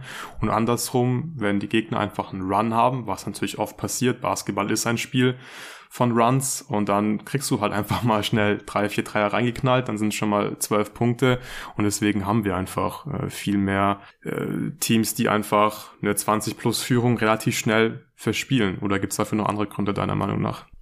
Also Shooting ist auf jeden Fall ein ganz großer Aspekt. Es gibt einfach keine Runs, in der nicht viele Dreier fallen. Ja. Äh, das, das ist so. Und heutzutage werden einfach viel mehr Dreier genommen als früher. Und deswegen gibt's halt mehr, auch mehr Runs, logischerweise. Also die, die, ja. die Varianz ist da einfach gestiegen und je mehr Dreier man nimmt, desto höher ist die Varianz. Also oft ist dann einfach Shooting Luck, Shooting Streaks. Äh, durch die höhere Pace gibt's natürlich auch noch mehr Possessions. Äh, von daher kann es dann auch innerhalb weniger Spielminuten mehr Dreier geben. Aber ich glaube schon auch, dass Adjustments eine Rolle spielen können. Also wenn es einfach richtig scheiße läuft, dann probieren Coaches halt oft auch einfach was ganz anderes aus und das kann dann manchmal funktionieren und, oder es funktioniert dann bei den Gegnern auf jeden Fall halt nicht mehr in demselben Maße, mit dem sie halt vielleicht diese 20 plus Punkte Führung rausgespielt haben. Und dann ganz, ganz wichtig ist der sogenannte Rubber Band Effekt. Hat Seth Partner äh, schon ein paar Mal drüber gesprochen und geschrieben. Und er besagt einfach, dass äh, es ist einfach in der NBA statistisch so, dass Teams, die eine hohe Führung haben, schlechter spielen. Und Teams, die ja, einem hohen Rückstand hinterherrennen, besser spielen und dadurch werden diese hohe Führungen einfach niedriger. Manchmal geht es dann nur von 30 auf 10 Punkte runter oder von äh, 40 auf 15 oder so. Gerade im vierten Viertel bei Blowouts, da gewinnt oft das Team, das hinten liegt und dann ist es halt doch nur ein 20 Punkte Blowout anstatt 30 oder 40 oder sowas. Und das liegt einfach daran und jeder, der vielleicht selber schon mal Basketball gespielt hat oder andere Sportarten, wo man hochführen kann, der bekommt das vielleicht auch ein bisschen mit, dass Teams, wenn man, wenn man hochführt, dann kann man die Intensität selten so hochhalten, weil einfach die Motivation nicht mehr so da ist. Der Fokus lässt vielleicht ein bisschen nach. Teams schauen dann vielleicht, wenn sie denken, ah, wir gewinnen das Spiel sowieso, dann nehme ich mal jetzt hier noch einen Wurf, den ich sonst vielleicht nicht nehmen würde. Einfach mal so, weil ich Bock habe. Solche Sachen spielen halt bei diesem Rubber Band Effekt mit rein. Der ist äh, der Regular Season auch größer als in den Playoffs, weil in den Playoffs die Teams meistens mehr durchziehen und die Rotation auch kürzer sind und weniger schlechte Spieler eingewechselt werden und solche Sachen hat Partner halt auch schon drüber geschrieben. Aber das ist halt jeden Fall, auf jeden Fall auch real. Das ist auf jeden Fall ein großer Faktor, dass Teams, die zurückliegen, sich mehr reinhängen als Teams, die hochführen und dass deswegen die Führungen oft wieder relativ schnell kleiner oder sogar ganz weg sein können. Ja, das ist ein sehr guter Punkt und ich glaube, das kennt auch jeder, der selbst irgendwie mal Sport gemacht hat. Bei uns ist gefühlt jede Woche so, dass wir zur Halbzeit mit 35 Punkten führen und am Ende halt oh. dann nur mit 40 oder 50 gewinnen und meistens halt okay. irgendwie ein Viertel dann noch äh, verlieren oder nur knapp gewinnen in der zweiten Halbzeit. Weil klar, wie willst du dich motivieren, wenn du halt schon zur Halbzeit mit 30 Punkten oder so führst? ist immer schwierig, dann noch mit 100 Prozent Energie zu spielen. Noch kurz zu den Warriors. Ich glaube, bei den Warriors, ähm, da kommt auch immer relativ viel zusammen oder die haben eine sehr schwierige Mischung, äh, wenn es darum geht, Führungen zu verspielen. Sie nehmen ja. die meisten Dreier in der NBA oder haben die höchste Frequency. Sie mhm. haben die niedrigste Rim Frequency, da ist die Varianz natürlich nicht so hoch, aber die Abschlüsse ja. nehmen die Warriors einfach nicht so oft und sie sind Platz 29 in Turnover Rate und da ja. kann dann schon sehr schnell sehr viel schiefgehen. Und zum Beispiel in Spiel gegen die Brooklyn Nets, das sie jetzt äh, vor kurzem auch aus der Hand gegeben haben im vierten Viertel, die Warriors haben einfach kaum Abschlüsse am Ring gehabt. Es waren sehr viele Jumpshots einfach und die sind nicht gefallen. Die Nets haben dann gut gespielt in der Offense, haben Freiwürfe gezogen, haben ein paar Layups gemacht, natürlich auch ein paar Würfe getroffen und schon verlierst du halt ein Spiel, was du eigentlich schon gefühlt gewonnen hast. Ja, unterschreibe ich so. Kommen wir zur nächsten Teilfrage vom Jan. Er schreibt, warum nimmt man zum Ende der Spielzeit bei einem Spielstand, bei dem zwei Punkte reichen, um das Spiel zu gewinnen, Rückstand oder Gleichstand, einen Dreier?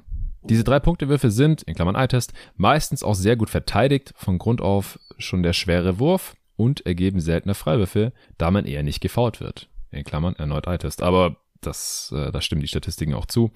Ist es der Show-Effekt, das große Selbstbewusstsein oder das Selbstverständnis der Starspieler, die ja zumeist den entscheidenden Wurf nehmen? Ich denke zumindest regelmäßig, zieh doch bitte zum Korb. Bitte, bitte. Ich würde mich freuen, wenn ihr die beiden Fragen mit aufnimmt und ich hoffe, mein Anliegen adäquat formuliert und beschrieben zu haben. Ja, das hast du, lieber Jan. Dann schreibt er ja noch, Die ganzen Lobhudeleien der anderen Fragesteller bei vorherigen Answering Machines empfand ich manchmal als anstrengend, in Anführungsstrichen, in Klammern wichtig, bitte nicht falsch verstehen. Und dann dachte ich, wie blind bist du eigentlich, Jan?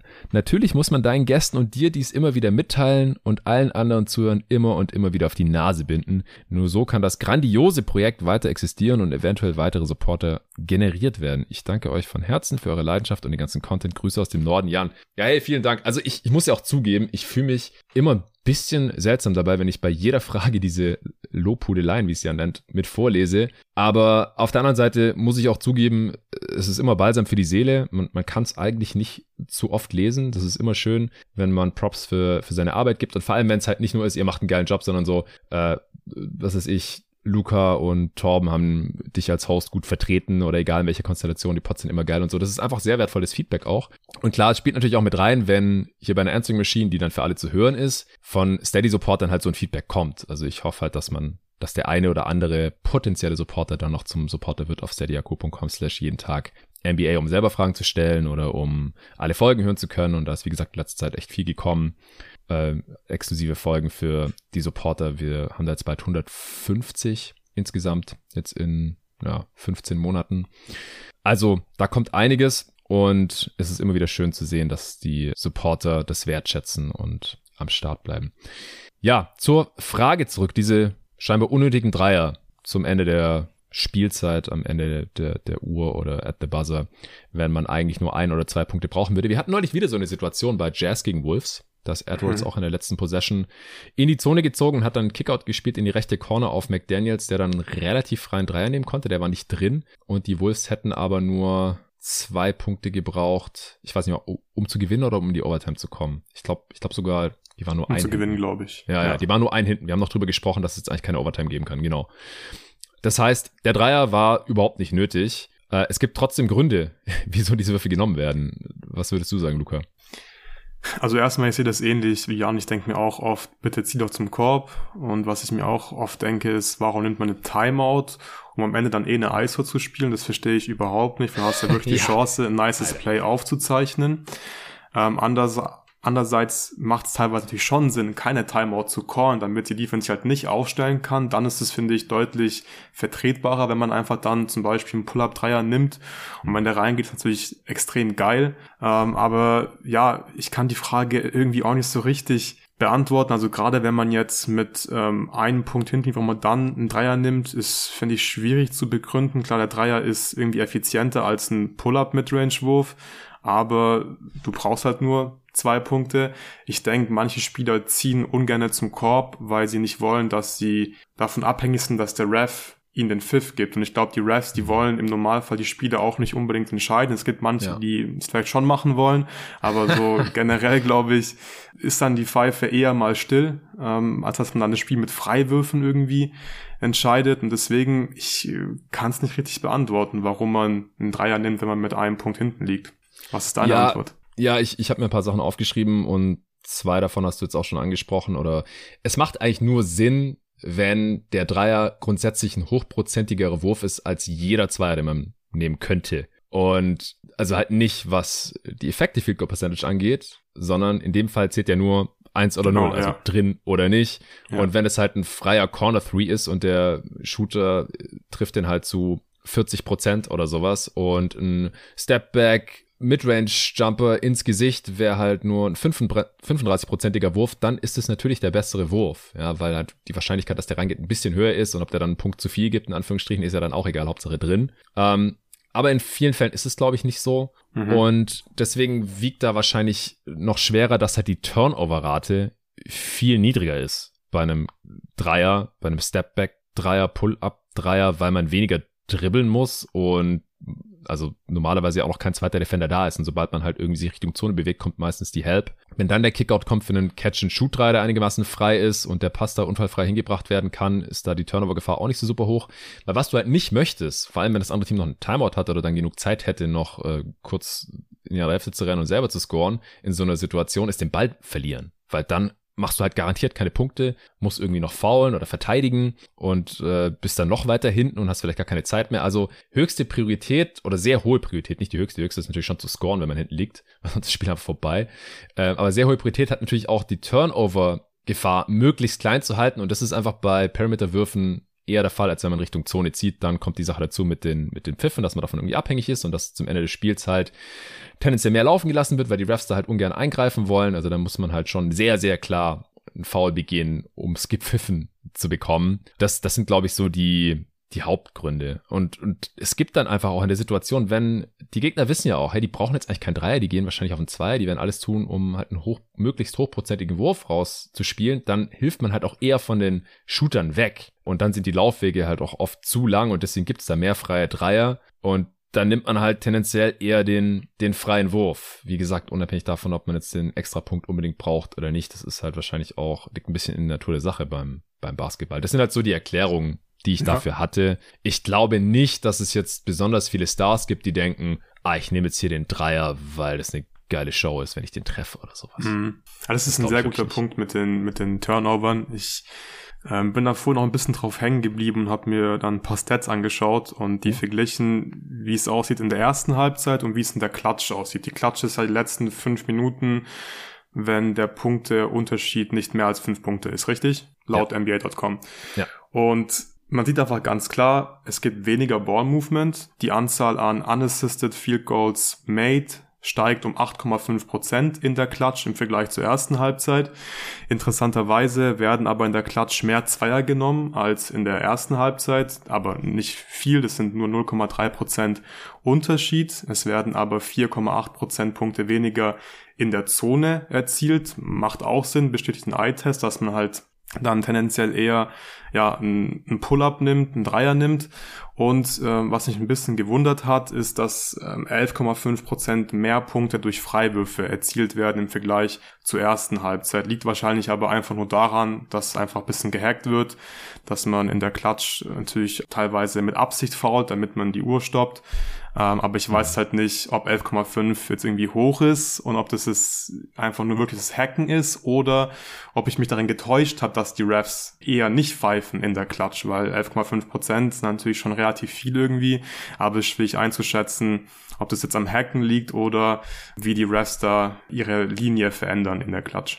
Ich glaube, es liegt am Hacken, weil knappen ja. Spielen wird einfach viel intentional gefoult.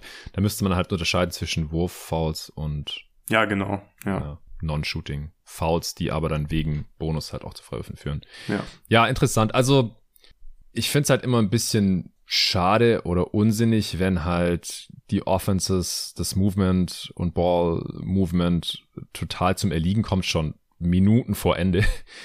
Aber im letzten Angriff kann ich halt verstehen, dass wenn, falls der Ball verloren geht, falls man einen Turnover macht, dann hast du das Spiel halt auf jeden Fall verloren. Und sobald, solange du halt irgendwie einen Wurf losbekommst, halt nicht, dass man dann halt möglichst Turnover vermeidende Plays läuft. Und am wenigsten Turnovers gibt's halt bei, bei ISOs und wahrscheinlich bei Stepback Dreiern oder so, wo man halt relativ wenig in Traffic dribbelt und nicht passt. Äh, weil in der Situation ist halt ein Turnover so viel, so viel, so viel schädlicher als ein als ein Fehlwurf. Weil selbst bei einem Fehlwurf, wenn du nicht ganz am Ende abdrückst, dann kannst du ja noch einen Tipp-In haben oder Offensivrebound oder irgendwas. Das ist halt dann das Abs die höchste Priorität und dann, dann kann ich schon eher nachvollziehen. Aber wenn man da schon äh, vier Minuten vorher oder sowas äh, in so eine Prevent-Offense verfällt und nur noch ISOs, dann ist es erstens hässlich und zweitens halt sehr eintönig und auch nicht immer von Erfolg gekrönt. Gut, wir haben noch zwei Fragen, die wir schnell machen können. Der Matthias Stucke schreibt, hallo, ich schließe mich natürlich dem Dank für die tollen Podcast-Folgen an. Danke dir. Was sind eure Lieblingsrollenspieler der vergangenen 10 bis 15 Jahren? Liebling nicht in dem Sinne, dass sie die besten waren, sondern ihr diese Spieler wieso auch immer am meisten mochtet. Bei mir wären das beispielsweise Kenneth, Manimal Farid und J.R. Smith, auch wenn sie ihrem Teamerfolg nicht immer zuträglich waren. Welche Spieler mochtet ihr aus beliebigen Gründen dagegen gar nicht? Liebe Grüße, Matthias. Ja, es geht um unseren Geschmack. Also es gibt kein richtig und kein falsch. Ich glaube fast, dass schon mal so eine ähnliche Frage irgendwann kam, die ich mir ja. beantwortet habe. Aber was sind denn deine Hass, in Anführungsstrichen, Spieler und Lieblingsspieler unter den Rollenspielern? Mhm. Also erstmal mir ist aufgefallen, ich mag sehr, sehr viele Spieler und es gibt kaum Spieler, die ich einfach gar nicht mag. Ähm, ja, same. Kenneth Farid zum Beispiel, auch jemand, den ich extrem gefühlt habe damals bei den Nuggets, da war ich auch noch nicht so tief drin in der NBA, wie ich es jetzt bin. Da war es einfach geil, der holt Rebounds, der dankt, der hat eine coole Frisur, der hat einfach Spaß gemacht. Ähm, ansonsten mag ich so unkonventionelle Spieler wie Boris Diaw zum Beispiel. Yes. Der ist halt einfach fett gewesen, als ich angefangen habe, NBA zu gucken. und das ist immer ein Plus, wenn jemand einfach ähm, out of shape aussieht und der okay. hat einfach, der war einfach ein guter, ein guter Basketballspieler, ähm, IQ. Ja. Äh, geile Assists gespielt, war immer wieder gut für irgendwie einen Dank, den er eigentlich nicht machen also den er eigentlich gar nicht, gar nicht machen könnte mit seinem Körper, aber irgendwie mhm. klappt's trotzdem. Ich mag viele Shooter, JJ Reddick zum Beispiel, hat mir dann vor allem bei den Sixers sehr, sehr gut gefallen. Dann Andre Blatch, habe ich auch schon, glaube ich, gesagt, in einem Pod habe ich irgendwie auch sehr gemocht. Zum einen, weil er auf 2K immer cool war, weil er halt ein bisschen Playmaking, mhm. genau, ein bisschen, genau, Playmaking, ein bisschen, ein bisschen Shooting, das als Center war immer so ein bisschen so ein, so ein Cheatcode und er war auch immer gut für ein Highlight und dann habe ich auch generell so ein bisschen eine Schwäche für Bigs, die immer wieder für Highlights sorgen, mit Blocks vor allem und deswegen habe ich so einen Spieler wie Serge Ibaka zum Beispiel in seinen Rollenspielerzeiten bei den Fun dann auch sehr gefeiert. Ja, sehr, sehr cool. Also Dio habe ich mir auch aufgeschrieben. Ich habe ein Customized Jersey von einem Rollenspieler und das ist Kelly Oubre Jr., der darf natürlich nicht fehlen hier, der Tsunami ja, nice. Papi. Ja. Äh, ich fand es einfach immer geil, wie er bei den Suns nach dem Trade äh, damals zum Team. Die Suns waren einfach ein trauriger Haufen. Das hat einfach keinen Spaß gemacht, diese Spiele zu gucken. Äh, Booker da auf äh, allein auf weiter Flur und sonst ein Haufen Draft-Busts, die nicht wussten, wie man Basketball spielt und irgendwelche Wets, die Ego gezockt haben und keinen Bock mehr aufs Team hatten und so. Das ist einfach kacke. Und dann kam Kelly Oubre rein und hat Alarm gemacht. Das war halt richtig geil. Das, der hat mit so viel Energie gespielt, hat sich reingehängt an beiden Enden des Feldes, hat versucht, alles zu danken, was man danken kann. Seine Celebrations. Oh, hätte ich vorhin. Oh Mann, wie konnte ich die vergessen? Schrecklich. Natürlich. Blowing Kisses. Ja. Und auch die, die, die Push-Ups von Kelly Oubre. Kelly ja. Oubre ist eigentlich so ein Celebration. Gott. Ja. Ganz kurz, ganz kurz dazu. Ich finde, äh, Blowing Kisses finde ich eigentlich wack, aber bei Kelly Oubre finde ich es auch richtig geil. Aber bei anderen Spielern fühle ich es nicht so wie bei Tatum zum Beispiel. So, da brauche ich nicht. Das darf eigentlich nur Kelly Oubre machen, finde ich. Ja, ja, hundertprozentige Zustimmung. Ähm, ich mochte Leandro Barbosa sehr, sehr mhm, gerne. Äh, sympathischer Typ auch. Es gab auch so ein geiles Video, wie er mal im, im Teambus mega schlecht gesungen hat und alle Suns-Spieler haben, haben gefragt, was, was macht der Dude da?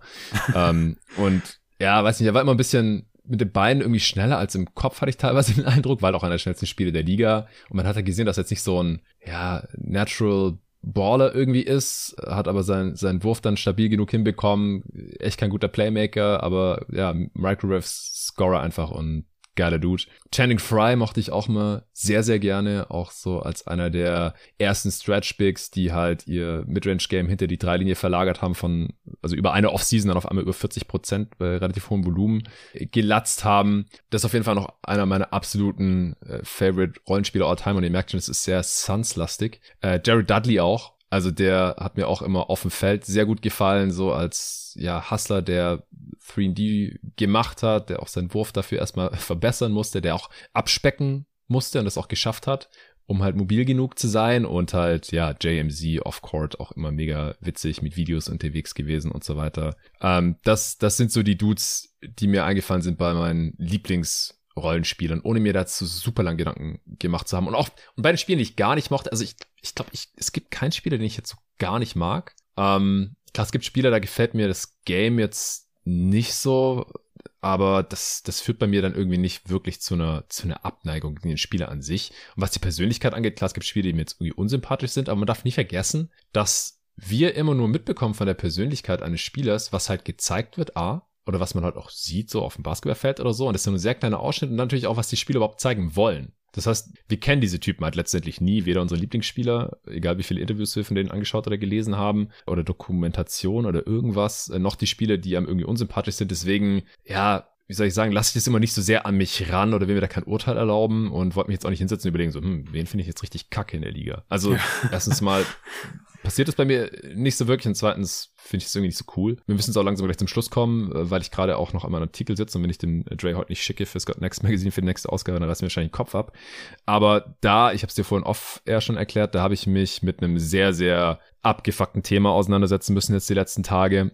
Habe da viel recherchiert und ähm, ja Zeugenaussagen gelesen, irgendwelche Gerichtsdokumente äh, durchgegangen und, und viel recherchiert, Artikel aus der damaligen Zeit gelesen und so weiter. Da geht es um äh, sexuelle Gewalt unter den NBA-Spielern. Und da muss ich schon sagen, dass äh, einige Spieler, die da jetzt involviert waren, einfach ja, es wirft einfach kein gutes Licht auf die. Egal, was die da jetzt genau gemacht haben, was jetzt bewiesen wurde und so, aber einfach nur, was die, wie die sich selber dazu geäußert haben und was halt auch äh, faktisch als, als bewiesen gelten kann. Das ist schon ein extremer Upturn, was diese Spiele angeht. Und bei manchen wusste ich da auch nichts davon. Ich will dem Artikel hier noch nicht vorgreifen.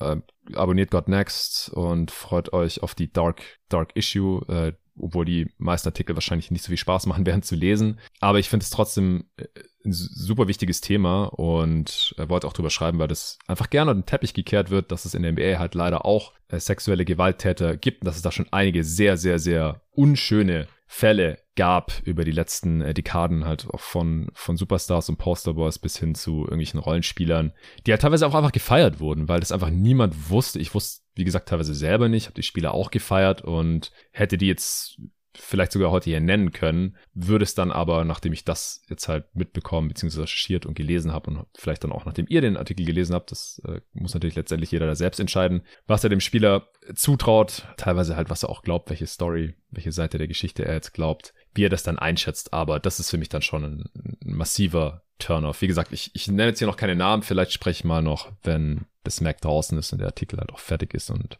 redigiert und abgenickt wurde und so weiter draußen ist. Vielleicht spreche ich da dann nochmal im Pod drüber. Aber solche Sachen, also so wirklich heftige Verfehlungen off-court, könnt ihr jetzt hier natürlich auch Miles Bridges nennen oder so. Das sind für mich dann halt Gründe, wieso ich die Spieler wirklich, wirklich nicht mag. Aber da wollte ich jetzt keine Liste erstellen. Ja, ja, ich habe auch nicht wirklich eine, eine Liste erstellt, weil es gibt eigentlich niemanden, den ich jetzt gar nicht mag.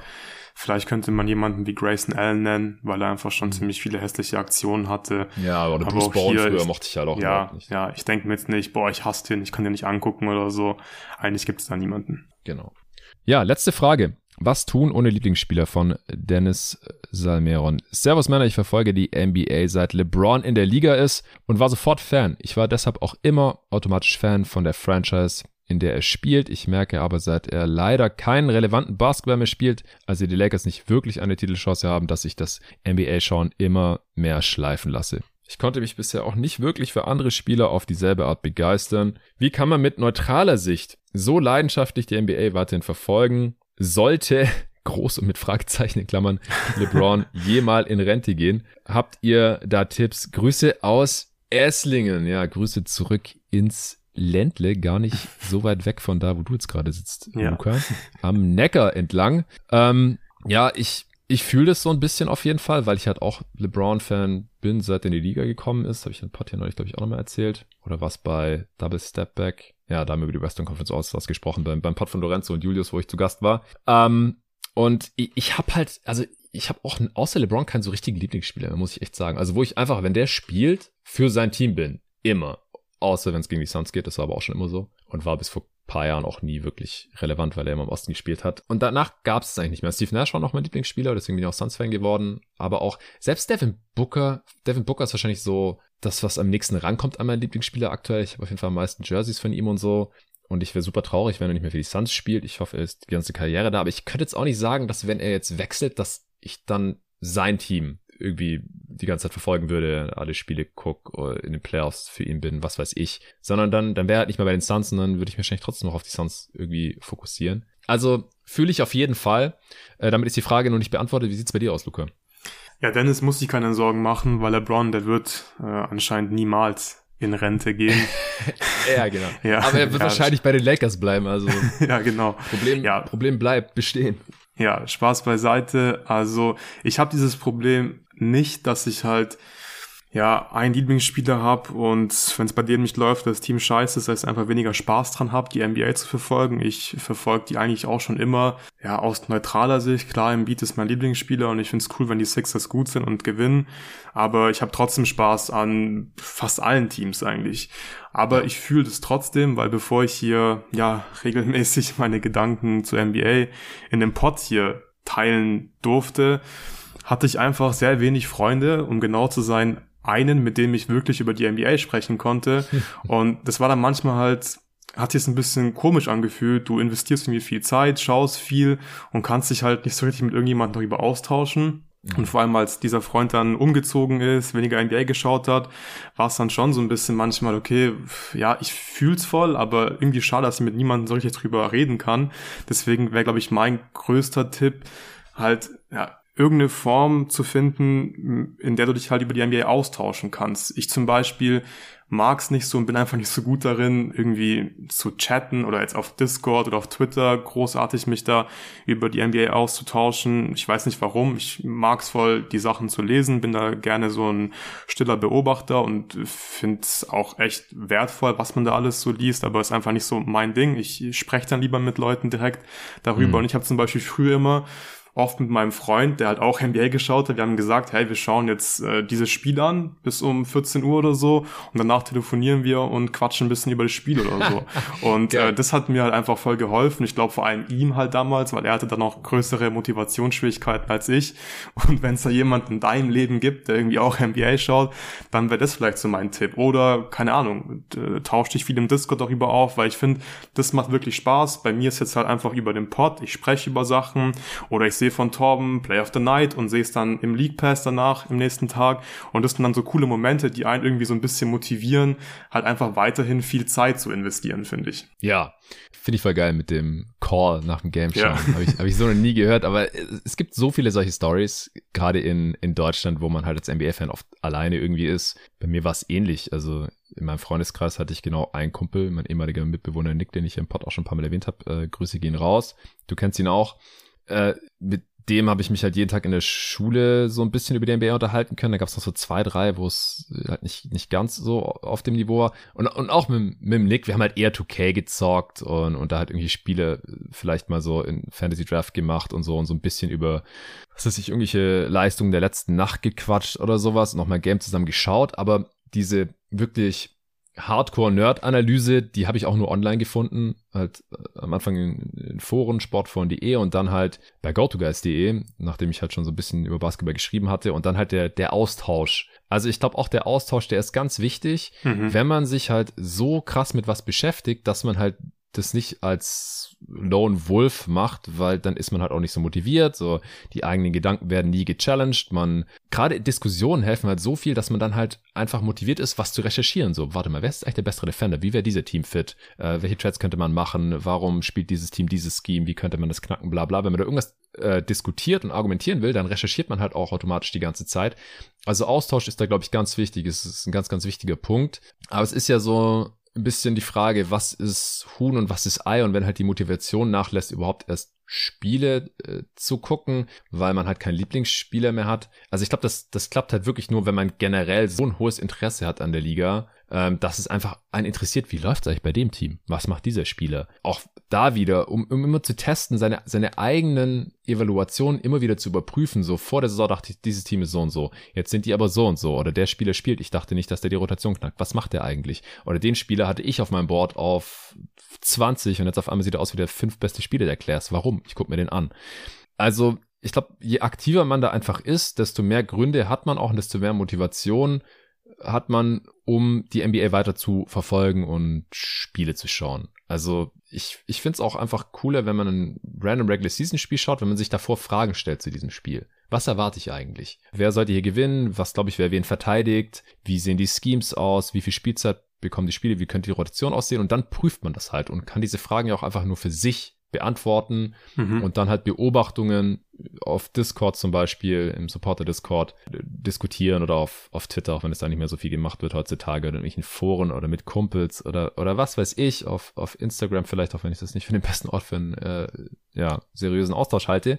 Oder wenn man halt Spiele ungern alleine schaut, aber viel live guckt, dann gibt's zum Beispiel auch im Supporter-Discord halt den Live-Chat oder den Sprachchat dort. Also, dass man dann halt während dem Spiel schon sich unterhalten kann über das aktuell laufende Spiel. Ich selber kann es nicht, äh, dazu bin ich aber nicht multitaskingfähig genug dafür und die Wissenschaft sagt ja eigentlich auch, dass Multitasking gar nicht existiert und wenn ich ein Spiel gucke, dann gucke ich ein Spiel, dann kann ich nicht auch noch gleichzeitig mich mit anderen Leuten über andere Sachen unterhalten als über das Spiel selber und was da gerade passiert. Deswegen kommentieren geht, äh, Spiel gucken und gleichzeitig anderen Leuten zuhören. Das äh, kann ich persönlich nicht, aber ja, jeder so, wie er es gerne am liebsten hat. Ähm, und mehr kann ich zu der Frage jetzt, glaube ich, auch nicht sagen. Ja, das, das waren zwei, finde ich, sehr gute Punkte. Erstens, du brauchst halt irgendwie einen Grund, finde ich, zu gucken.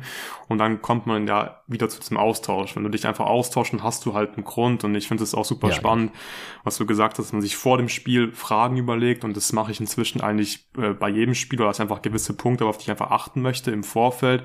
Und diese Punkte, die bekomme ich auch oft in meinem Kopf, weil ich zum Beispiel von irgendeinem Supporter oder Gast einen coolen ja. Tweet sehe und mir denke, ah geil, das habe ich die letzten Wochen gar nicht mitbekommen, weil ich das Team einfach nicht gesehen habe. Man kann nicht 30 Teams ähm, ganz eng verfolgen und dann weiß mhm. ich, okay, der hat das getweetet, das finde ich spannend, da achte ich drauf beim nächsten Mal. Oder ich sehe irgendwas genau. im Supporter-Discord und das ist, finde ich, schon echt eine Riesenhilfe. Und dann macht es einfach Spaß, auch für sich persönlich einfach, wie du gesagt hast, einfach zu gucken, wie schätze ich dieses Team oder, oder, oder, oder den Spieler ein, wie sehen den Spieler andere Leute und dann kann man das einfach für sich so ein bisschen abwägen und es macht einfach Spaß.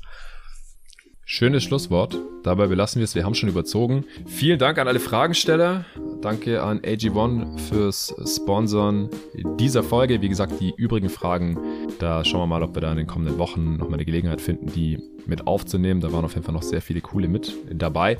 In der nächsten Supporter-Folge gibt es den ersten Teil des Awards-Updates. In der nächsten öffentlichen Folge gibt es den zweiten Teil des Awards-Updates mit den großen Awards. Das habe ich in der Vergangenheit schon öfter so gehandhabt, dass die Supporter alle Award-Diskussionen dieses Mal dann mit dem Tobi, das erste Awards-Update war ja Anfang Dezember mit dem David. Jetzt Ende Januar wird es allerhöchste Zeit und äh, da rotiere ich die Gäste immer durch und äh, wie gesagt, den, den, zweiten Teil mit MVP, Defensive Player of the Year, Offensive Player of the Year und so, äh, den gibt es dann für alle zu hören. Droppt am Samstag, aller Voraussicht nach. Am Wochenende nehme ich mit Arne zusammen auf, am Puls der Liga. Je nachdem, wie viele Stunden das werden, werden es vielleicht auch zwei Parts. Und ich muss mal noch gucken, ob ich einen Sponsor für die Folge habe oder nicht. Und ja, nächste Woche müssen die Conferences mal neu durchgerankt werden. Das wird das Pre-Deadline Power Ranking Update den Osten machst du. Du bist, bist gerade sowas wie der Eastern Conference äh, hier geworden für jeden Tag NBA. Die ganzen Deep Dives waren alle zu Eastern Conference Teams, Eastern Conference Contender hast du gemacht. Da habe ich zu einem Überfluss auch noch die Eastern Conference All-Stars mit dem Lorenzo hier gemacht neulich. Äh, ist, ist Zufall. Also das ist kein Eastern Conference Pod, nicht jeden Tag Eastern Conference oder sowas. Das wird auch wieder anders werden. Ähm, und ich mache mit dem Jerry zusammen nächste Woche Western Conference Power Ranking Update. Du wie gewohnt mit dem, mit dem Tobi dann. Äh, den Osten wir werden das dann auch mal aufbrechen. Wir haben schon gesagt, nach der Trade Deadline, wahrscheinlich im All-Star Break, werden wir beide mal ein Power Ranking Update zusammen aufnehmen. Also äh, da, da werden wir auch gucken, dass wir das ein bisschen switchen.